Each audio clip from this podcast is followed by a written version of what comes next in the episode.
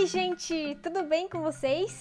Aqui quem fala é Ellen Correia. Esse é o segundo episódio do Viva com Esperança podcast. Se você ainda não ouviu o meu primeiro episódio, corre lá, porque é o primeiro episódio onde eu me apresento, conto um pouquinho de onde surgiu a ideia de fazer esse projeto e que aqui a ideia é juntar um monte de coisa num balaio só e fazer funcionar. Aqui a base da nossa conversa está bastante focada na espiritualidade, mas a gente fala de ciência, de filosofia e outras coisas que aparecerem no meio do caminho. Como prometido anteriormente, hoje eu vou começar uma série aqui no nosso podcast. E esse vai ser o primeiro episódio dessa série que eu vou chamar, batizei ela carinhosamente de Crônicas Babilônicas. Nessa série, a gente vai estudar um pouco de um dos livros mais interessantes da Bíblia. Pelo menos eu considero um dos mais interessantes, que é o livro de Daniel. Ele é um livro de apenas 12 capítulos, né? Então é relativamente curto perto de muitos outros livros aí escritos por outros profetas, mas que ele possui conteúdos assim tão fascinantes que ele foi digno até mesmo de ser estudado por ninguém mais, ninguém menos do que Sir Isaac Newton, que viveu nos anos de 1600 e bolinha. Então, o que, que, tem de interessante nesse livro? Tem besta, tem mão misteriosa escrevendo na parede, tem gente mandada para fritar num forno de saindo ileso, tem muita coisa mais interessante que a gente vai estudar nos próximos episódios. Ele contém uma parte de conteúdo histórico e uma outra parte que é a mais interessante, na minha opinião, que é a que nós mais iremos nos debruçar, que é o conteúdo chamado profético, né? Porque ele fala de coisas que aconteceriam no futuro, né? No futuro imediato e o futuro distante da época em que viveu Daniel. E eu sei que muita gente que tá ouvindo esse episódio pode estar já pensando, falando assim, hum, que história da carochinha, né? Tipo assim, que coisa mais nada a ver, sem noção, né? Ninguém pode prever o futuro. Mas lembrem sempre do que eu digo no primeiro episódio, né? Vocês já deram para a Bíblia o benefício da dúvida? Se vocês não deram o benefício da dúvida, esse é o momento perfeito para vocês fazerem esse exercício e depois considerarem se as coisas escritas nesse livro realmente fazem sentido ou não tem nada a ver para você. E antes, porém, de nós irmos para o tema, eu gostaria de dizer que hoje nós estamos com um convidado que ele está de visita na minha casa e depois de anos sem nos vermos por causa dessa pandemia, que é um dos meus melhores amigos da vida toda, que eu trouxe aqui para roda de conversa, que é o Bruno. E aí, tudo bem, gente? Quer dizer, Estamos aqui, né, falando do passado para o futuro, com o velho Daniel. Seja bem-vindo, Bruno. É um prazer ter você no meu podcast. É um prazer estar de convidado aqui, excepcionalmente. Vou deixar você se apresentar um pouquinho pro pessoal. Quero que você conte pra gente quem é você na fila do pão, quais as suas crenças, né? Porque o pessoal já sabe que eu sou cristã, sou adventista do sétimo dia, mas eu trouxe aqui o meu amigo para vocês perceberem que a gente tem muitas variedades de crenças, de cosmovisão, de mundo, de vida, mas que nem por isso a gente precisa ser inimigo ou sair se matando, como muitas pessoas fazem por aí no mundo, né? Então, por favor, Bruno, fale. Então, na fila do pão eu já não, não, não sei exatamente quem eu sou, eu tô começando um canalzinho no YouTube e tal, mas isso daí de abaixo a gente deixa pro final, né? O importante é que assim, eu venho de uma cultura guys. Espírita cristã, ou melhor dizendo, espírito umbandista, né? Na real, é meio redundante dizer espírito umbandista, porque o umbandismo ele vem principalmente da junção do candomblé, quando eles descobriram as escritas espíritas após a catequização de quando trouxeram os negros pro Brasil, entendeu? Então é tudo meio que uma mistureba sem noção, mas não é tão sem noção assim, porque o espiritismo ele se baseia 90% na ciência e toda a base filosófica é não acredite o que os outros te dizem, por mais que seja um livro renomado, você tem que fazer os experimentos por você mesmo para ter 100% de certeza, entendeu? Então, o que eu mais gosto nessa religião é que tudo você pode experimentar por você mesmo. Os livros eles te dão os métodos para ir atrás dos mesmos resultados e sempre tem um meio de comunicação para você publicar os seus próprios resultados. Meio que é isso, sabe? Do jeito que você fala assim, eu percebo que a Umbanda assim, ela surgiu meio igual o povo brasileiro né? Real. Uma mistura de cada coisa. Um Foi misturando, aqui, foi um misturando. ali, até que surgiu. Mas enfim, vamos sem mais delongas ir pra vinheta pra gente começar esse episódio, porque tem muita coisa pra comentar sobre ele. Então, bora pra vinheta! Você está ouvindo Viva com Esperança Podcast.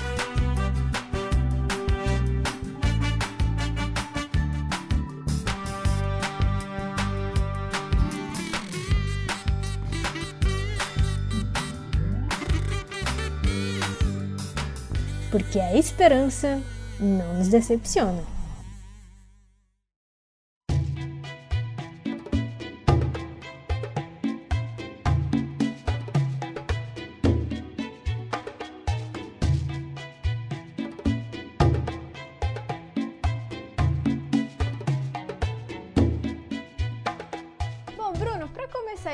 Episódio introdutório, então, eu queria saber o seguinte, né? Você aqui vai representar o pessoal que tá ouvindo em casa, porque pode ser que muitas pessoas nunca leram a Bíblia, ou algumas pessoas que leram, mas é aquele povo assim que vai na maciota, sabe? Tipo assim.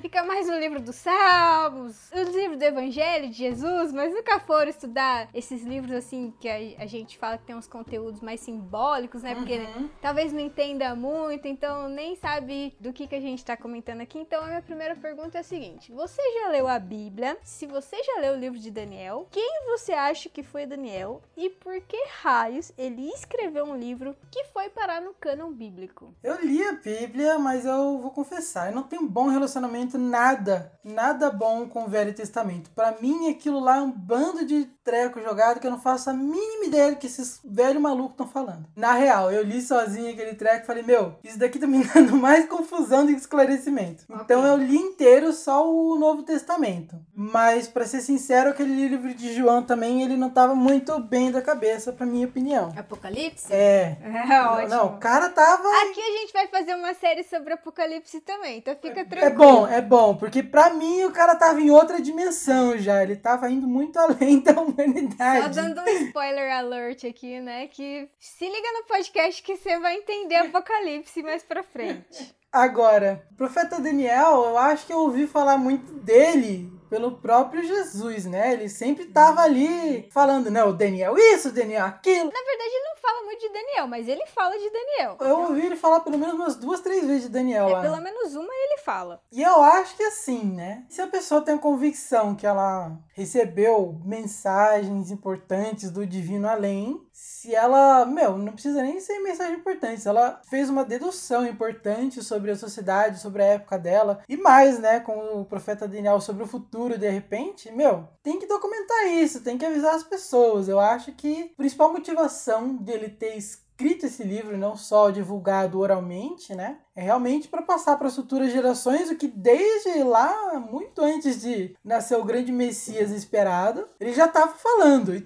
honestamente, se for pegar alguns trechinhos lá que ele fala, a gente continua fazendo as mesmas coisas erradas, velho.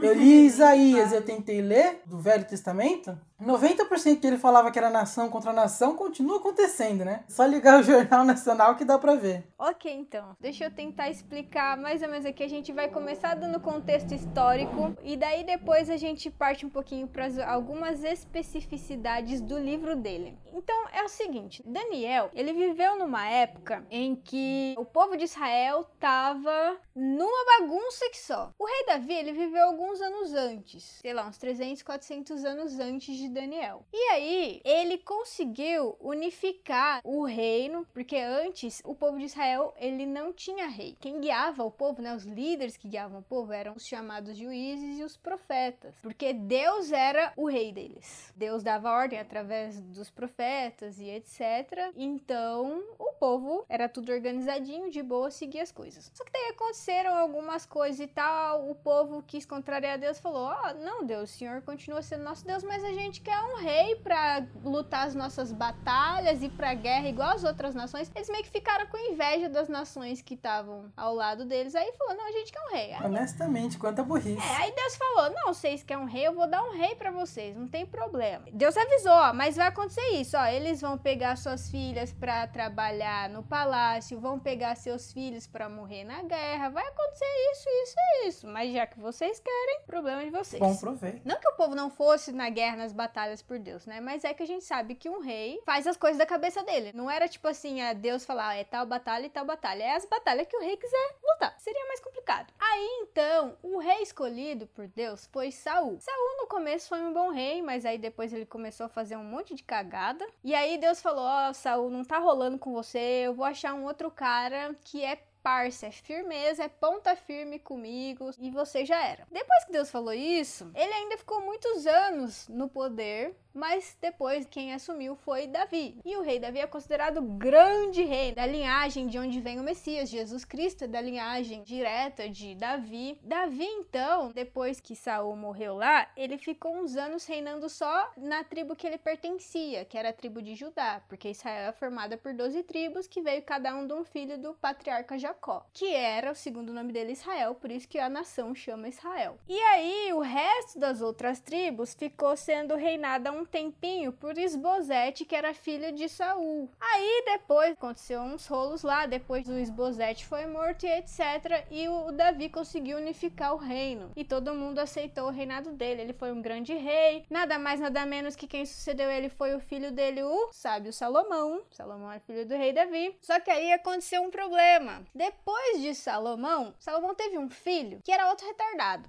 Diz assim: Deus falou, cara, não tem condição com as coisas que você tá fazendo. Eu vou tirar, tipo, o reino de vocês. Só não vou tirar todo o reino de vocês por amor a Davi. Porque Davi era parça, Davi era firmeza, então eu vou deixar um pedaço do reino com vocês, o resto não. E foi aí que o reino foi dividido. E que na Bíblia é chamado de Reino do Norte e Reino do Sul. O Reino do Sul ficou a tribo lá de Davi, Judá. Então ficou conhecido como Reino de Judá. E o Reino do Norte, Israel, com as outras dez tribos, né? Porque Judá ficou junto com outra tribo ali. Nesse meio tempo aí que aconteceu, o povo de Israel, ele era mais ou menos igual a gente é hoje. A gente faz as coisas certas, passa um tempinho, começa a fazer um monte de cagada. Aí se arrepende, chora um pouquinho, começa a fazer coisa certa de novo, depois faz um monte de coisa errada. E o povo começou a fazer isso o tempo inteiro. Eles flertavam com os deuses de outras nações, faziam uns ídolos lá, tipo no quintalzinho da casa, e aí Baal, Astarote, firmeza para vocês. Aí depois dava uma chegadinha no templo, fazia um sacrifício para Deus. E Deus sabia que, tipo,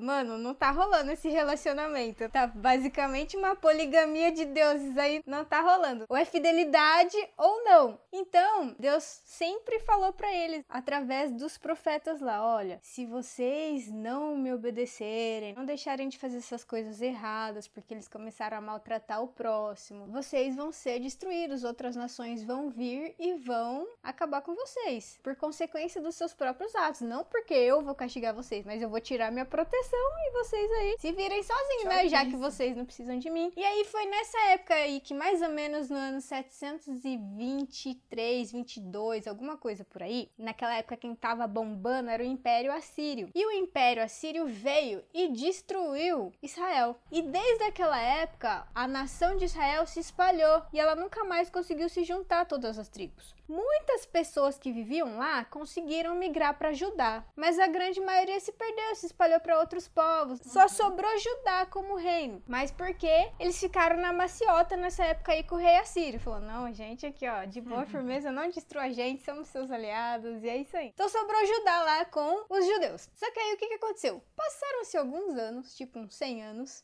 e o Império Neobabilônico estava se fortalecendo. Então, naquela época, tinha ali a Síria, que ficou uns 300 anos bombando, mas fora a Síria, tinha algumas outras nações que também eram fortes, sabe? O Egito, a Lídia, a Média, essa galera aí eram as grandes badaladas da época, mas a Síria se sobressaía. Só que mais ou menos no ano 600 e pouco, a Síria estava perdendo a força e a Babilônia estava se fortalecendo. E nessa época aí que veio o tal do rei Nabopolassar. Nabopolassar é o cara lá que conseguiu fazer grandes conquistas ali para Babilônia, e o filho dele era um grande general de guerra, que é o famoso Nabucodonosor. E daí, no ano 605 antes de Cristo, Nabucodonosor ele foi e visitou Jerusalém lá a capital de Judá. É lógico, né? Uma visita diplomática, né? tudo bem com Uhum. você, rei? Na, na época, o rei, que se eu não me engano se chamava Jeoaquim. É, e aí, como vai? Vamos tomar um café? Logicamente que não, né? A visita não foi amigável. Na verdade, ele foi lá porque Judá era aliado do Egito. Então, tipo assim, eles falavam, hum, vamos ser aliados do Egito porque o Egito protege a gente militarmente, então a Babilônia nunca vai conseguir destruir a gente, a gente tá de boa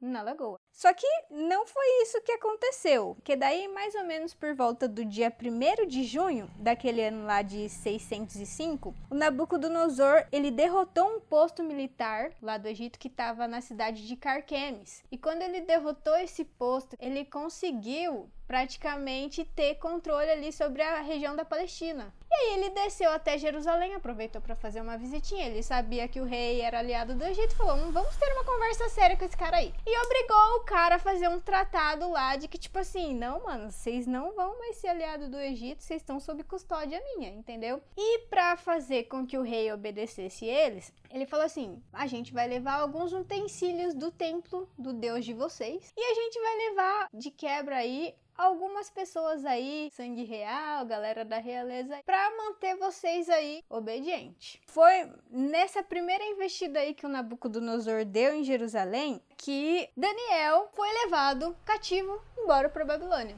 Inclusive, né, nessa época aí, Nabucodonosor ainda não era rei. O pai dele ainda era rei. Só que aí o que que aconteceu? A Babilônia ficava ao norte de Judá e o caminho era longo, era mais ou menos 1.500 quilômetros de viagem. E os cativos iam a pé.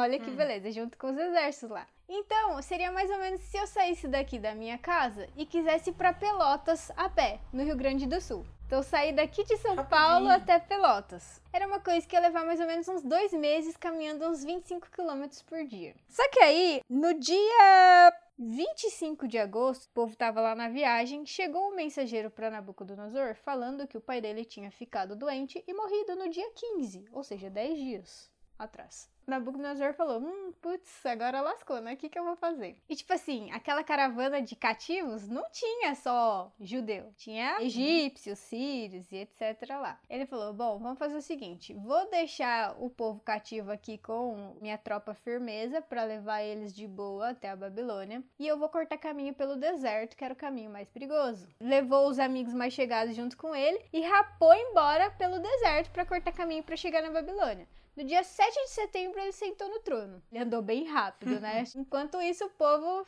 foi lá nos dois meses caminhando, caminhando. Inclusive, a arqueologia demorou-se para descobrir e tal a veracidade de que Nabucodonosor existiu, mas descobriram por causa de alguns tabletes escritos em letra cuneiforme, etc., as chamadas Crônicas Babilônicas, que foi o que inspirou o nome da série do podcast, e descobriram nessas crônicas babilônicas aqui a data certinha, porque conta essa história aí da conquista do Nabucodonosor sobre Jerusalém, sobre o Egito. Eu até vou ler um trecho aqui pro pessoal de um tablete. É um tablete cuneiforme de uma crônica babilônica que ela tá guardada no Museu Britânico. Então ela registrou esses eventos que dizia o seguinte: Nabucodonosor o príncipe coroado comandou o exército babilônico e marchou para Carquemes, que se encontra às margens do Eufrates, e atravessou o rio a fim de ir contra o exército egípcio que se achava em Carquemes. Ele conseguiu derrotar este exército. Ao mesmo tempo, Nabucodonosor conquistou toda a área do país de Hati,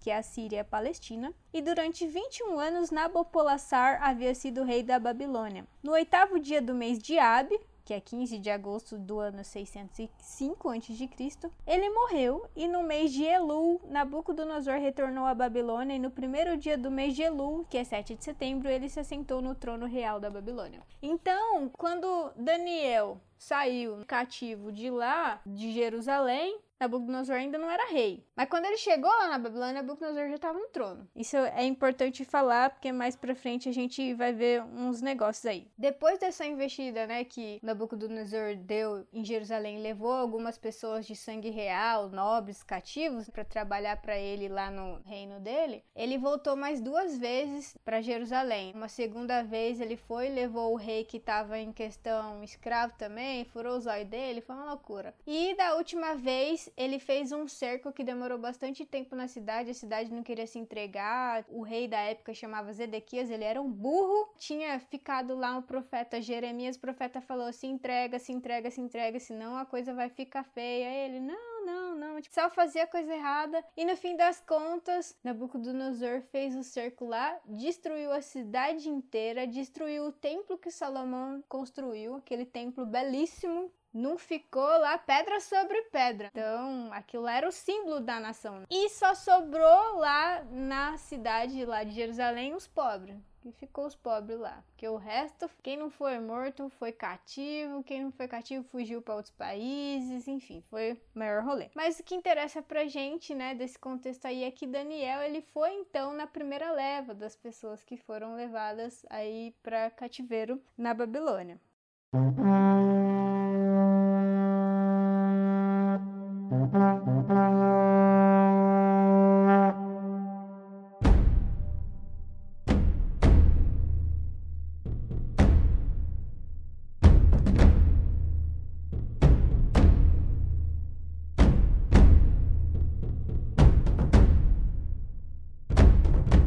É o seguinte, eu falei bastante da história do contexto de Daniel, mas eu não falei sobre como as pessoas sabem que foi esse Daniel que escreveu esse livro e não, sei lá, o Zezinho da padaria do Nabucodonosor, por exemplo, falando que era um Daniel. É uma boa pergunta, né? É uma boa pergunta. Como todos os bons eruditos, pessoal que estuda a área de teologia, estuda a área de arqueologia, estudar a Bíblia não é bagunça. Tem gente que acha que estudar a Bíblia é qualquer interpretação interpretação que surge na cabeça. Da gente, eu posso dar qualquer interpretação. Mas a gente sabe que não funciona assim. Não é qualquer interpretação que a gente pode dar. Por exemplo, o Bruno, ele tá estudando tarô, gente. No tarô é qualquer interpretação que você dá pras cartas? Ah, não, meu. Já vem com o livro dizendo essa carta é isso aqui, aquela carta é aquilo lá, e quando junto faz assim. Basicamente um passo a passo. Se até o tarô tem as suas regras, é lógico, para estudar a Bíblia, a gente tem que saber interpretar da maneira que a Bíblia quer que a gente interprete ela, e não da maneira que qualquer pessoa quer interpretar. Se Sim. a gente acredita que é um livro inspirado pelo Criador, o Criador não ia falar assim, ah, qualquer um dá a interpretação que quiser. Não, qualquer um tem que procurar a interpretação que ele quis revelar ali. Acontece que, no decorrer do tempo, né, vários estudiosos, acontece um problema entre os estudiosos e a gente vai falar. Muitos desses estudiosos, eles estudam teologia, mas eles não acreditam em Deus. Olha que coisa interessante. Enfim, boa sorte. Só que tem uma coisa pior que eu vou falar para vocês daqui a pouco. No fim, quais as razões que nós acreditamos, pelo menos os eruditos aí da linhagem da minha religião, nós acreditamos que a autoria é mesmo de Daniel, desse cara que ele foi considerado um profeta, mas diferente dos outros profetas, a maioria dos outros profetas da Bíblia, ele é considerado um profeta leigo. Porque ele passou 70 anos da vida dele trabalhando como estadista na Babilônia. O cara era um estadista, ele trabalhava pro rei Nabucodonosor, o cara era a cabeça de províncias, era tipo governador lá. Nas horas vagas, Deus dava uns sonhos para ele, assim, uns sonhos uhum. meio bizarros e etc, né? Então, ele tinha esse poder de interpretar sonhos e visões. Então, ele era como se fosse um profeta leigo. Bom, então, quais são as razões que nós acreditamos que foi realmente Daniel que escreveu esse livro, né? E que ele é um personagem real, que realmente existiu e não que é um personagem fictício. Então, a primeira coisa, a maior parte do livro, ele escreve em primeira pessoa. Então, ele fala eu, Daniel,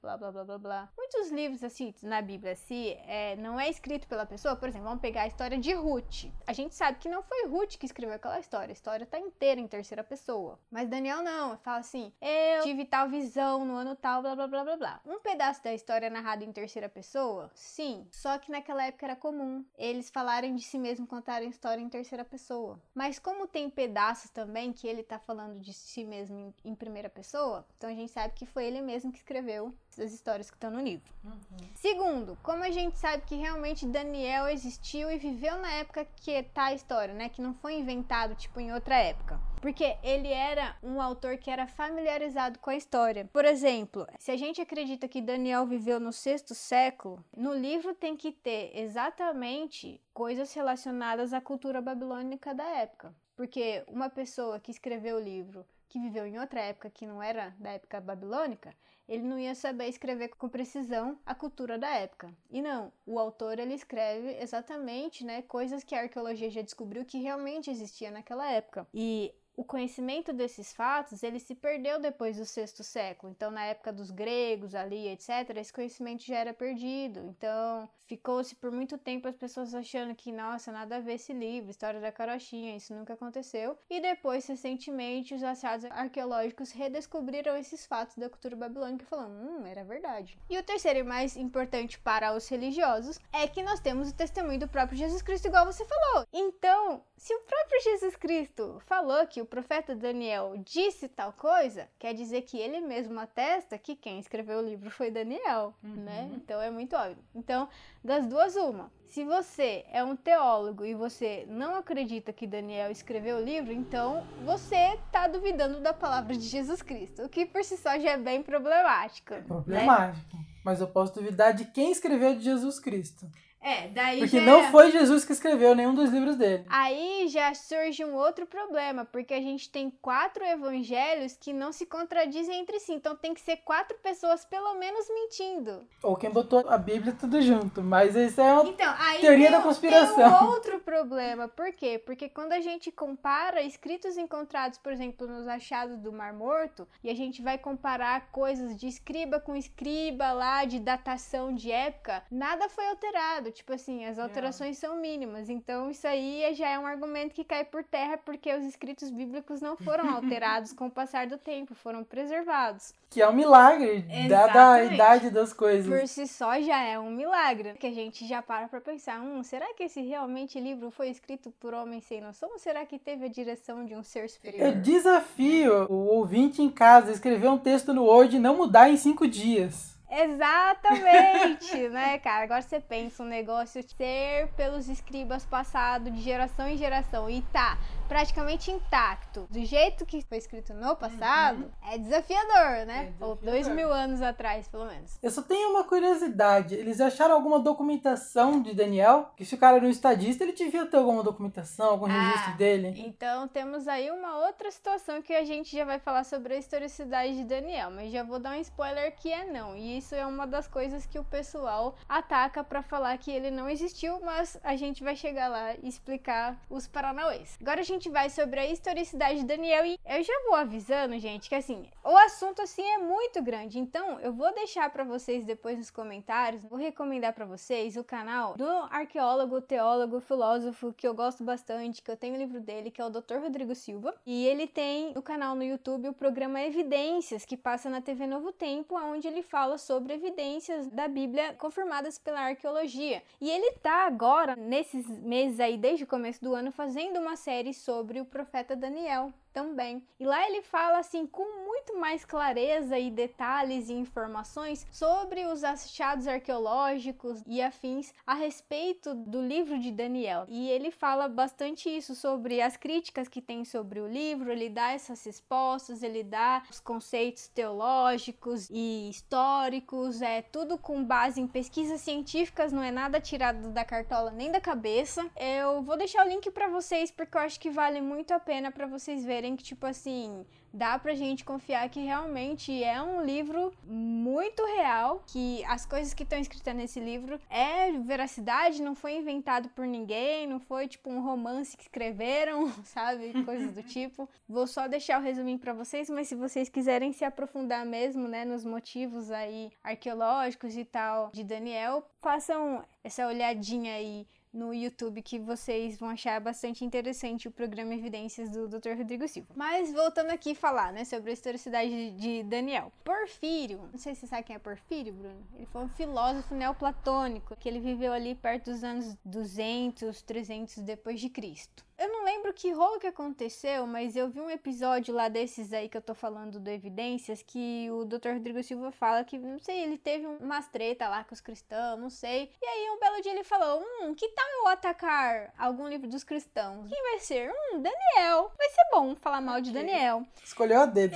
Isso, e ele começou a fazer os primeiros ataques sobre a historicidade de Daniel, falando que, pô, nada a ver, esse livro aí tem um monte de mentira, nada que confirma a história. E aí depois disso, disso, o livro de Daniel ele teve sob ataques esporadicamente durante os séculos, mas nos últimos dois séculos ele está constantemente sob ataque das pessoas, obviamente, as pessoas que não acreditam, tipo, na veracidade da Bíblia. Só que daí o que, que aconteceu? Hoje em dia, a maioria dos cristãos eruditos, eles também vão nessa linha dos ateus aí. Então, eles mesmos consideram o livro como um produto de um autor anônimo que eles nem sabem quem foi, ou seja, eles mesmos contradizem o próprio Jesus Cristo, igual a gente está falando, e que ele teria vivido no período da Revolução Macabeia por volta do segundo século antes de Cristo, ou seja, 400 anos para frente do que Daniel viveu. E quais são as razões por que eles acham isso? Agora que vem a coisa mais bizarra, Bruno, você vai ficar de boca aberta. Segura. Vamos lá. A primeira razão é que assim, eles acreditam que uma das profecias que está citada no livro de Daniel fazia referência àquele imperador Antíoco IV Epifânio, o Antíoco Epifânio. Spoiler, gente, eu não acredito que essa profecia fazia referência a Antíoco Epifânio e a gente vai ver por que mais pra frente, mas assim, a maioria dos eruditos cristãos acreditam que essa profecia faz referência a Antíoco Epifânio. Então, o Antíoco IV Epifânio, ele viveu mais ou menos entre 175 ali antes de Cristo, né? 163 foi a época aí que ele acho que dominou. O que que eles acreditam? Como eles acham que várias profecias do livro de Daniel fazem referência a esse caboclo aí, eles acham que o livro só poderia ter sido escrito após os eventos descritos terem ocorrido. Ou seja, então essas profecias desse livro têm que datar de um tempo posterior ao reinado do Antíoco IV, ou seja, depois do segundo século antes de Cristo. Hum.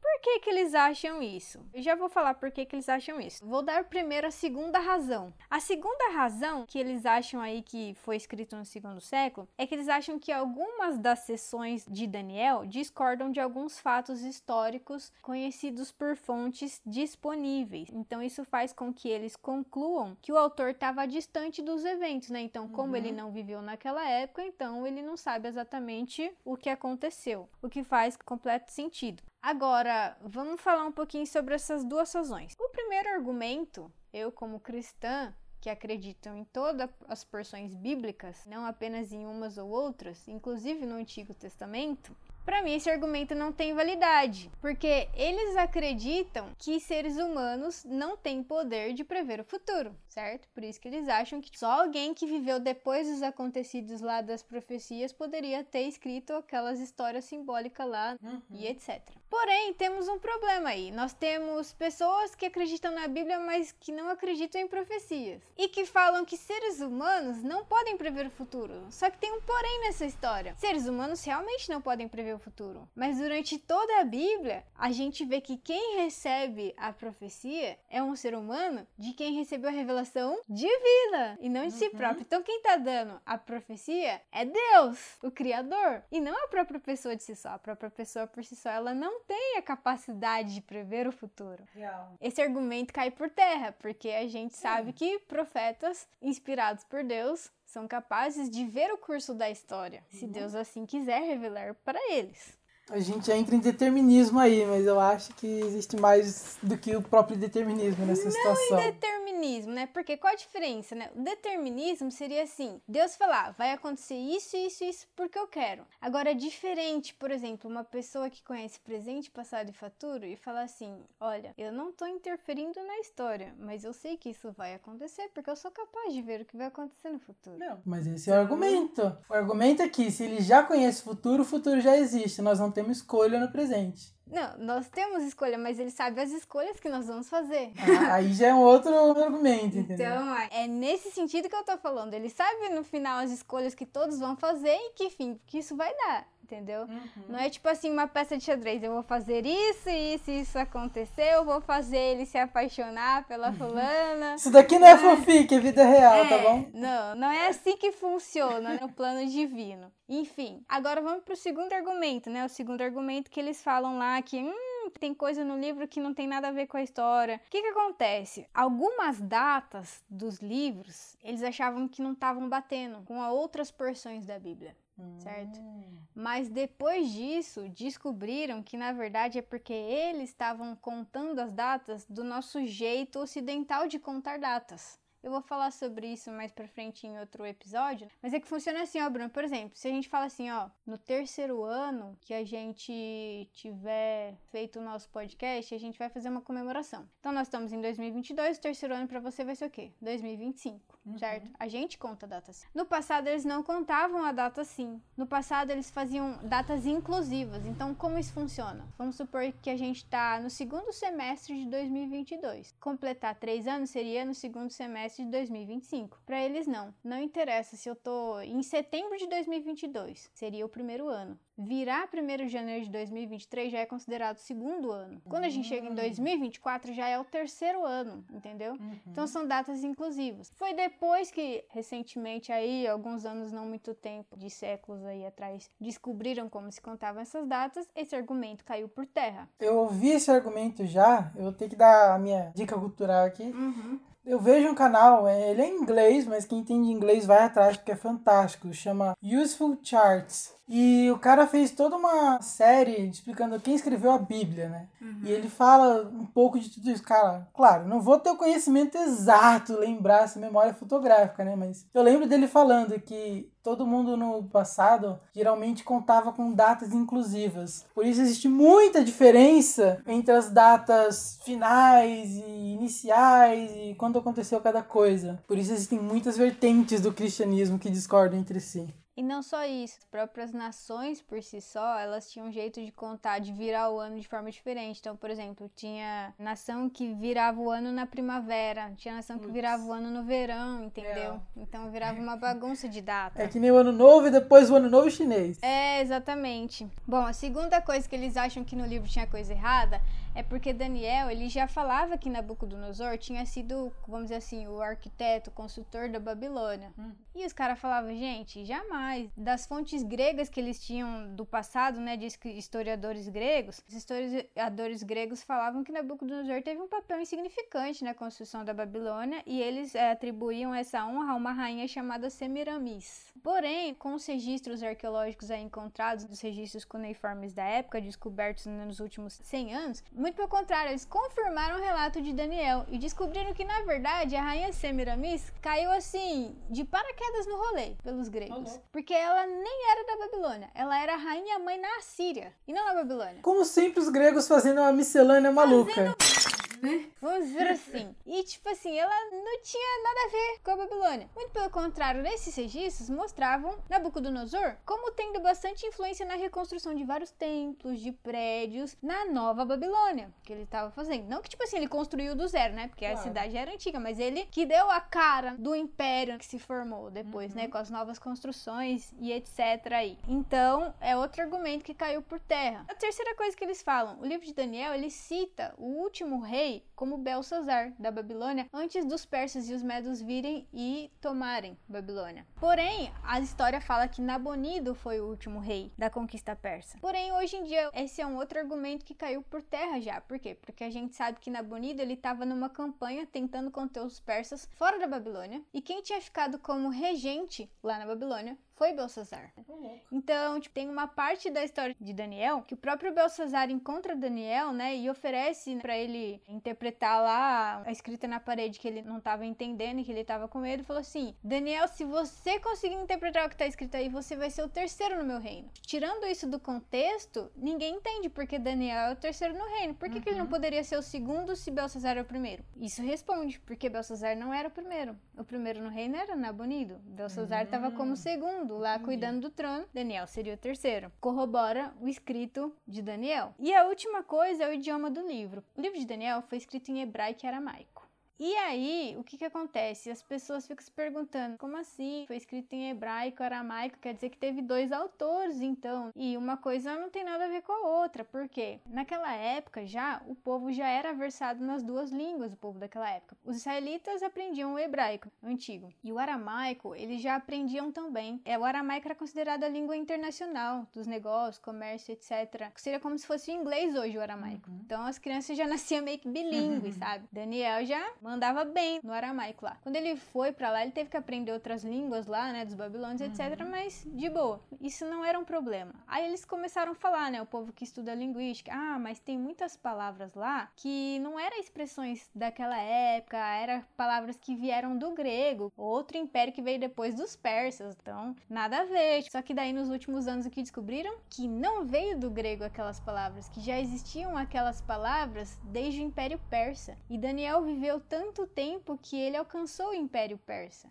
Ele, quando escreveu o livro de Daniel, provavelmente ele já estava velho, já estava sob a custódia do Império Persa. Babilônia já tinha caído, então ele conhecia aquelas palavras. Então são vários argumentos que eles dão sobre a historicidade de Daniel que hoje em dia já caem por terra, sabe? Uhum. Então, assim, a única coisa para você acreditar que foi escrito no segundo século mesmo é você achar mesmo que algumas profecias datam lá do Antíoco Epifânio e que a pessoa não tem capacidade de prever o futuro. Essas seriam as duas desculpas. E são algumas coisas, assim, falei Aliás, nesse argumento, né, de que ele não podia prever o futuro, tudo bem, é difícil prever o futuro, eu acho sim, né? Difícil demais. Assim como também, quem vai lembrar dos bons e velhos psicógrafos das doutrinas espíritas, né? Uhum. Vai lembrar que não é qualquer nego que chega lá, senta, escreve como o velho Kardec, como o bom e velho Chico Xavier. Mesmo assim, todo mundo, né, pelo menos dentro do espiritismo, dentro das religiões que seguem essa doutrina, sabem, meu, que colocar no papel as ideias que vêm de um plano mais elevado, de inteligências mais elevadas, é difícil. Você tem ali a questão do erro humano também, né? Então, falar, ah, não, porque aquele detalhe mudou, aquele outro detalhe mudou. Meu, o cara tava vendo na p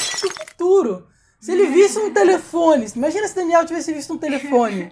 Se Deus tivesse mostrado para ele um smartphone que você está segurando na mão para ouvir esse podcast. Como é que Daniel ia explicar para o pessoal o que, que era o smartphone? Não então, ia. É interessante isso que você está falando, porque o Dr. Rodrigo Silva ele fala exatamente isso. Por exemplo, ele tem uma série lá que eu estou vendo agora, também muito interessante, gente, recomendo, que fala sobre o Apocalipse. Mas ele fala assim, João, ele teve muitas visões que tinha coisas que ele não conseguia explicar direito. É lógico que ele não conseguia explicar. Se ele tava vendo algo lá do plano do céu, sabe? Coisas que ele nunca viu aqui na Terra, ou coisas que ele viu no futuro, como é que ele ia explicar? Tipo, se ele nunca sabe? É difícil. Viu? É meio complicado, né? É bizarro. É, sei lá, se viu um avião voando, sei lá, um pássaro voador gigante de ferro, de ferro sei lá, mano. Ele não tem o nome daquilo, né? Nem sabe como funciona. Não. Então. Imagina se no futuro a gente avança na biotecnologia e começa a virar ciborgue. O livro de João começa a fazer muito mais sentido para essa ótica. não, o livro de João não é tão nessa vibe de revolução das máquinas, não. Pode ficar sossegado. É mais tranquilo que isso. Mas enfim, os críticos do livro Daniel, eles se pegam assim nos detalhes muito assim, sabe, que não faz muito sentido nem na minha cabeça como leiga, sabe, que não estudou lá na faculdade quatro anos de teologia, não fez um mestrado em teologia nem nada. Por exemplo, assim, ah, mas o livro de Daniel fala que no primeiro ano o rei Nabucodonosor, mas na época que Daniel foi levado cativo, ele não era rei, era Nabopolassar que era rei. É lógico, gente, é o que a gente acabou de falar. Quando ele estava indo cativo para Babilônia, Nabucodonosor ainda não era rei, porque o pai dele estava lá sentado no trono. Só que um belo dia ele teve um piripaque e morreu. E no meio da viagem, Nabucodonosor virou o rei. Então, quando Daniel chegou lá, ele já era rei. Então é lógico, se o cara escreveu o livro dele, tipo, uns 70 anos depois que aconteceu essa história, uns 60 anos depois que aconteceu a história, é lógico que ele vai já falar do rei como rei. Tipo, vai falar, ah, o príncipe Nabucodonosor levou. Não, gente. E por fim, a última coisa que a gente precisa mencionar e que é de suma importância para responder a pergunta do meu compatriota Bruno é sobre o que na arqueologia a gente chama de argumento do silêncio.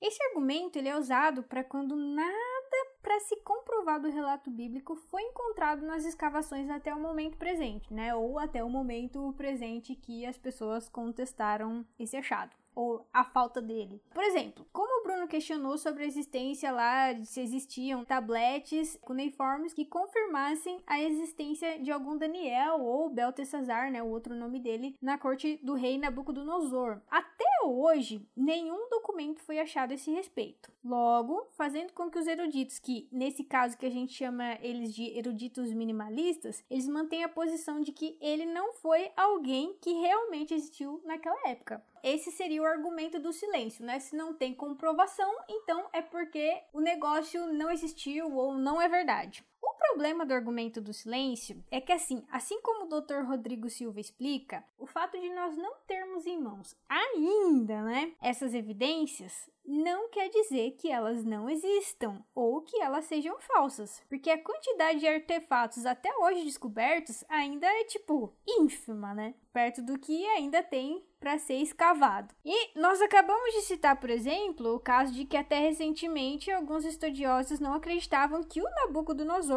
foi na real o grande arquiteto do Império Neobabilônico, em vez daquela rainha lá da Síria, rainha mãe, a Semiramis. E ressaltando novamente, até as escavações desmentirem essa informação e confirmarem o relato bíblico do livro de Daniel, essa informação havia sido perdida completamente antes da época helenística, a época que os gregos dominaram o mundo lá depois dos persas que vieram depois da Babilônia. Então, citando aqui um trecho que eu trouxe do comentário bíblico adventista, ninguém além de um escritor da era neobabilônica poderia ter tal informação, pois ela tinha se perdido completamente antes da tal época helenística. De fato, essa informação no livro de Daniel se constitui num desafio para eruditos críticos que não acreditam que Daniel foi escrito no sexto, mas no segundo século. Um exemplo típico do dilema desses pesquisadores é a seguinte declaração de Robert Pfeiffer, da Universidade de Harvard. Abre aspas. Provavelmente nunca saberemos como nosso autor soube que a Nova Babilônia era a criação de como tem provado as escavações. Fecha aspas. Até mesmo para os maiores críticos do livro de Daniel, é muito difícil de saber como que o autor desse livro que eles não acreditam que seja realmente Daniel, sabia de informações que ficaram perdidas por milênios desde a época dos gregos. E em suma, ressaltando aqui, não é porque ainda não se achou registros oficiais de Daniel atuando no reinado do Nabucodonosor que o argumento do silêncio seja válido. E é isto.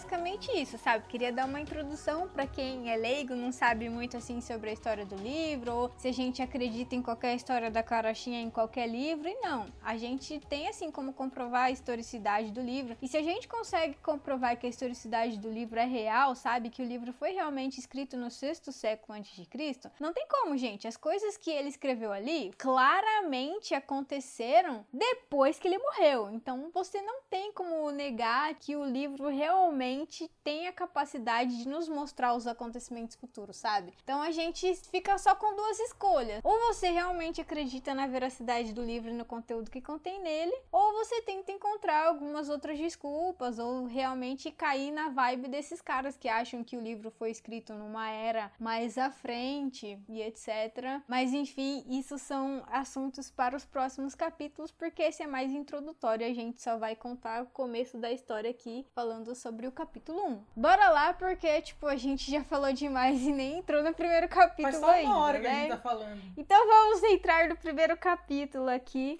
E aí, eu vou pedir a colaboração do Bruno. Ele vai ler pra gente a leitura do primeiro capítulo de Daniel. A primeira coisa aí, Bruno, eu quero que você lê pra gente o verso 1 e o verso 2 aí. O que que tá rolando nesse rolê aí? Ok. Ah, no terceiro ano de reinado de Jeoaquim, rei de Judá, veio Nabucodonosor, rei da Babilônia, a Jerusalém e a sitiou, cercou, para quem não conhece. O Senhor lhe entregou nas mãos a Jeoaquim, rei de Judá, e alguns dos utensílios da casa de Deus. A estes levou-os para a terra de Sinar, para a casa do seu Deus, e o pôs na casa do tesouro de seu Deus. Bruno, a primeira pergunta que eu tenho quando a gente lê esses primeiros versos é o seguinte: por que raios Deus deixou o Nabucodonosor ir lá no templo dele e fazer o rapa nos utensílios? Primeira coisa. A pergunta pessoal é uma pergunta filosófica. Interprete como quiser. Questão pegadinha do Enem. Exato. Olha, da minha visão, da minha cultura, é o mesmo motivo que a gente faz besteira todos os dias. O famoso bom e velho livre-arbítrio. Deus não impediu o cara de fazer uma atrocidade dessa, primeiro, porque ele estava pegando bens materiais. Que importância tem bens materiais para o nosso Criador? No máximo, ser utensílios que nos ajudem na nossa vida carnal. Então, para ele, se pegasse o objeto mais importante lá, meu, Faz outro, velho. Deixa o cara pegar o que ele quiser. Você não vai comprometer a sua moral, a sua ética só porque o cara foi lá e fez uma atrocidade dessa, sabe? Então, essa é a minha visão. Não, mas sim, faz total sentido, exatamente por isso. Você lembra que antes, né, quando a gente estava contextualizando a história, a gente falou que Deus avisou: olha, se vocês continuarem fazendo essas coisas erradas que vocês estão fazendo, e por coisa errada, a gente não tá falando aqui só, tipo, adoração a outros deuses. A gente tá falando de tudo que eles faziam errado contra o próximo. Eles uhum. roubavam, matavam, sabe? É e depois ia lá adorar no templo, como se nada tivesse acontecendo. Ainda vai e mata o cordeiro, que não tem nada a ver é. com aquilo. Não, mas, tipo, o cordeiro foi uma instituição que Deus colocou colocou porque iria simbolizar Jesus Cristo, né? Mas o problema é exatamente isso. Ia lá, matava o cordeiro que não tinha nada a ver com isso, só que continuava fazendo as coisas erradas. Ia uhum. valer a morte do cordeiro? Não, não ia valer não de nada. E aí então, Deus falou: Eu vou deixar vocês com o livre-arbítrio aí de vocês se lascarem. E Deus avisou vez após vez, através do profeta Jeremias, que os babilônios iam vir e que ia destruir a cidade. Deus deixou bem claro: a cidade vai ser destruída. A cidade vai ser destruída. O templo vai ser destruído. Deus avisou. Só que, assim, meio que na época, o último rei, antes de Jerusalém ser destruída por Nabucodonosor o templo, foi Zedequias. Zedequias foi o rei mais burro da história. Eu queria até ler um pedaço aqui do profeta Jeremias, só para você ver. No capítulo 37, Deus está falando por Jeremias o que, que ia acontecer lá com o povo. Aí, o rei Zedequias, ele teve a capacidade de chegar no profeta Jeremias e mandar ele dar uma rogada pro Senhor por eles. Falar, e aí, profeta, você é parça de Deus, roga lá a Deus pela gente, uhum. por favor. E aí, então, Deus deu uma mensagem para Jeremias mandar pro rei, que foi a seguinte: é verdade. E nisso, Jeremias tava na cadeia. Não, mentira, Jeremias ainda não tinha ido pra cadeia. Ele tava de boa, ainda livre. Mas o exército do faraó saiu do Egito e aí, os babilônios que estavam sitiando Jerusalém ouviram a notícia e saíram para ir lá combater lá com os egípcios, se eu não me engano. E aí o Senhor foi lá e deu uma mensagem para Jeremias mandar para Zedequias. Ele falou assim, ó: Assim direis ao rei de Judá que vos enviou a mim para me consultar. Eis que o exército de Faraó, que saiu em vosso socorro, voltará para a terra no Egito. Retornarão os caldeus, pelejarão contra esta cidade, tomá-la-ão e a queimarão. Agora vem a melhor parte. Assim diz o Senhor: Não vos enganeis a vós mesmos, dizendo, sem dúvida, se irão os caldeus de nós, pois de fato não se retirarão. Porque ainda que derrotasseis a todo o exército dos caldeus, que pelejam contra vós outros, e ficassem deles apenas homens mortalmente feridos, cada um se levantaria na sua tenda e queimaria esta cidade. Ou seja, não existe nenhuma absoluta chance mísera de vitória. Exatamente, não. Ainda que vocês pegassem e ferissem cada um dos inimigos, eles ainda se levantariam e botariam fogo na cidade. Olá. Ou seja, não tem como vocês escaparem. Mas Zedequias ouviu? Zedequias não ouviu. Então, ele, por isso que por mim ele é considerado o rei mais burro da história. Então, o povo mereceu se levar cativo? Mereceu. Ah, mas por que que os justos sofrem? Gente, justos sofrem junto com os ruins até hoje. Infelizmente, por exemplo, o Brasil. E aí, tipo, só por uma curiosidade, Bruno, sabe quantos utensílios mais ou menos o Nabucodonosor conseguiu levar aí dessas vezes que ele foi para Jerusalém nas investidas? Tem registro né? disso, cara? Tem. Foram cerca de 5.469 objetos. Caraca, mas quantos objetos tinha no templo, gente? Que isso?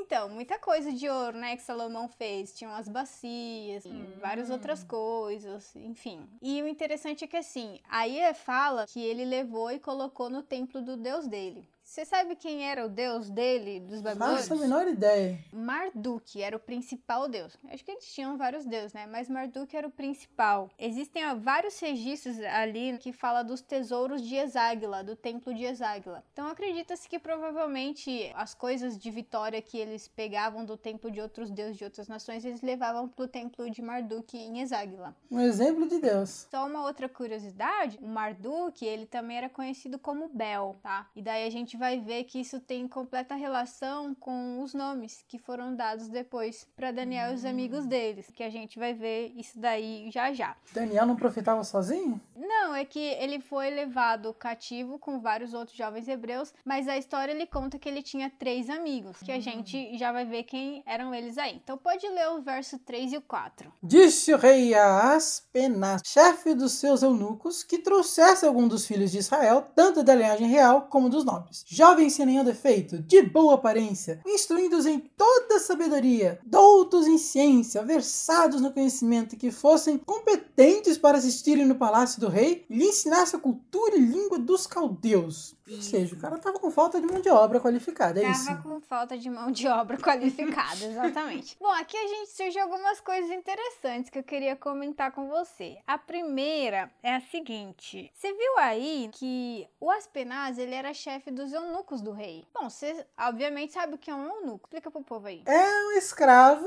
que tem os culhões cortados, normalmente. Que é pra não fazer besteira, não cair em tentação. É, gente, a gente sabe na cultura naquela época lá, o rei tinha um harém, né, de esposas, né? Tinha vários esposos, isso era mostrava status, poder, de que ele conseguia manter um monte de mulher. E naquela época os servos tinham que lidar com essas mulheres, então para não acontecer nenhum acidente ali, caiu na cama sem querer, isso, entendeu? Caiu... É, gente, tem cada história de o povo escorrega em cada coisa assim estranha. Então, eles eram castrados, realmente os homens eram castrados. E no passado dava para se ver, por exemplo, tem alguns registros de desenhos assim, da época da Síria e, e etc, que dava para você ver nesses desenhos as diferenças dos oficiais do rei, que eram eunucos e os que não eram, porque tipo, os que não eram eunucos eram retratados nos desenhos com barbas. Uhum. E os hum. eunucos não, eles já tinham os traços mais finos, não tinham barba, porque a gente sabe, né, produção Entendi. de testosterona uhum. já não tinha e etc. Então eles ficavam com os traços mais leves. Surge aí, né, a fofoca do mundo, fofoca entre os crentes aí, falar, ah, será que Daniel era um nuco, né? Não, não sei por que essa coisa assim, hum, Daniel era um nuco. Tipo assim, as pessoas acham que tem muito aquele preconceito, sabe? Falar, ah, eunuco virou viado, né? Tipo assim, a casa virou. Não, gente, eunuco não tem nada a ver com ser gay ou não ser gay. Pra ser viado, você precisa dos negócios lá, meu. Que isso? Não tem nada a ver. Simplesmente era uma pessoa que nunca mais iria poder se reproduzir, uhum. ter filhos. Acredita-se muito que Daniel e os amigos dele, o pessoal que foi levado cativo, se tornaram eunucos. Porque isso foi profetizado por outro profeta na Bíblia que aconteceria. Pelo profeta Isaías. Você falou que leu Isaías, né? Então, né? se a gente pegar aqui, ó, Isaías capítulo 39, no verso 7, tem uma parte aqui que Deus mandou Isaías falar o seguinte, ó: "Dos teus próprios filhos que tu gerares tomarão para que sejam eunucos no palácio do rei da Babilônia". Agora deixa eu voltar naquele argumento dos caras que fala que não pode prever o futuro, né? Com certeza, você tem que ter uma teoria muito boa para me dizer que Isaías não veio antes de Daniel.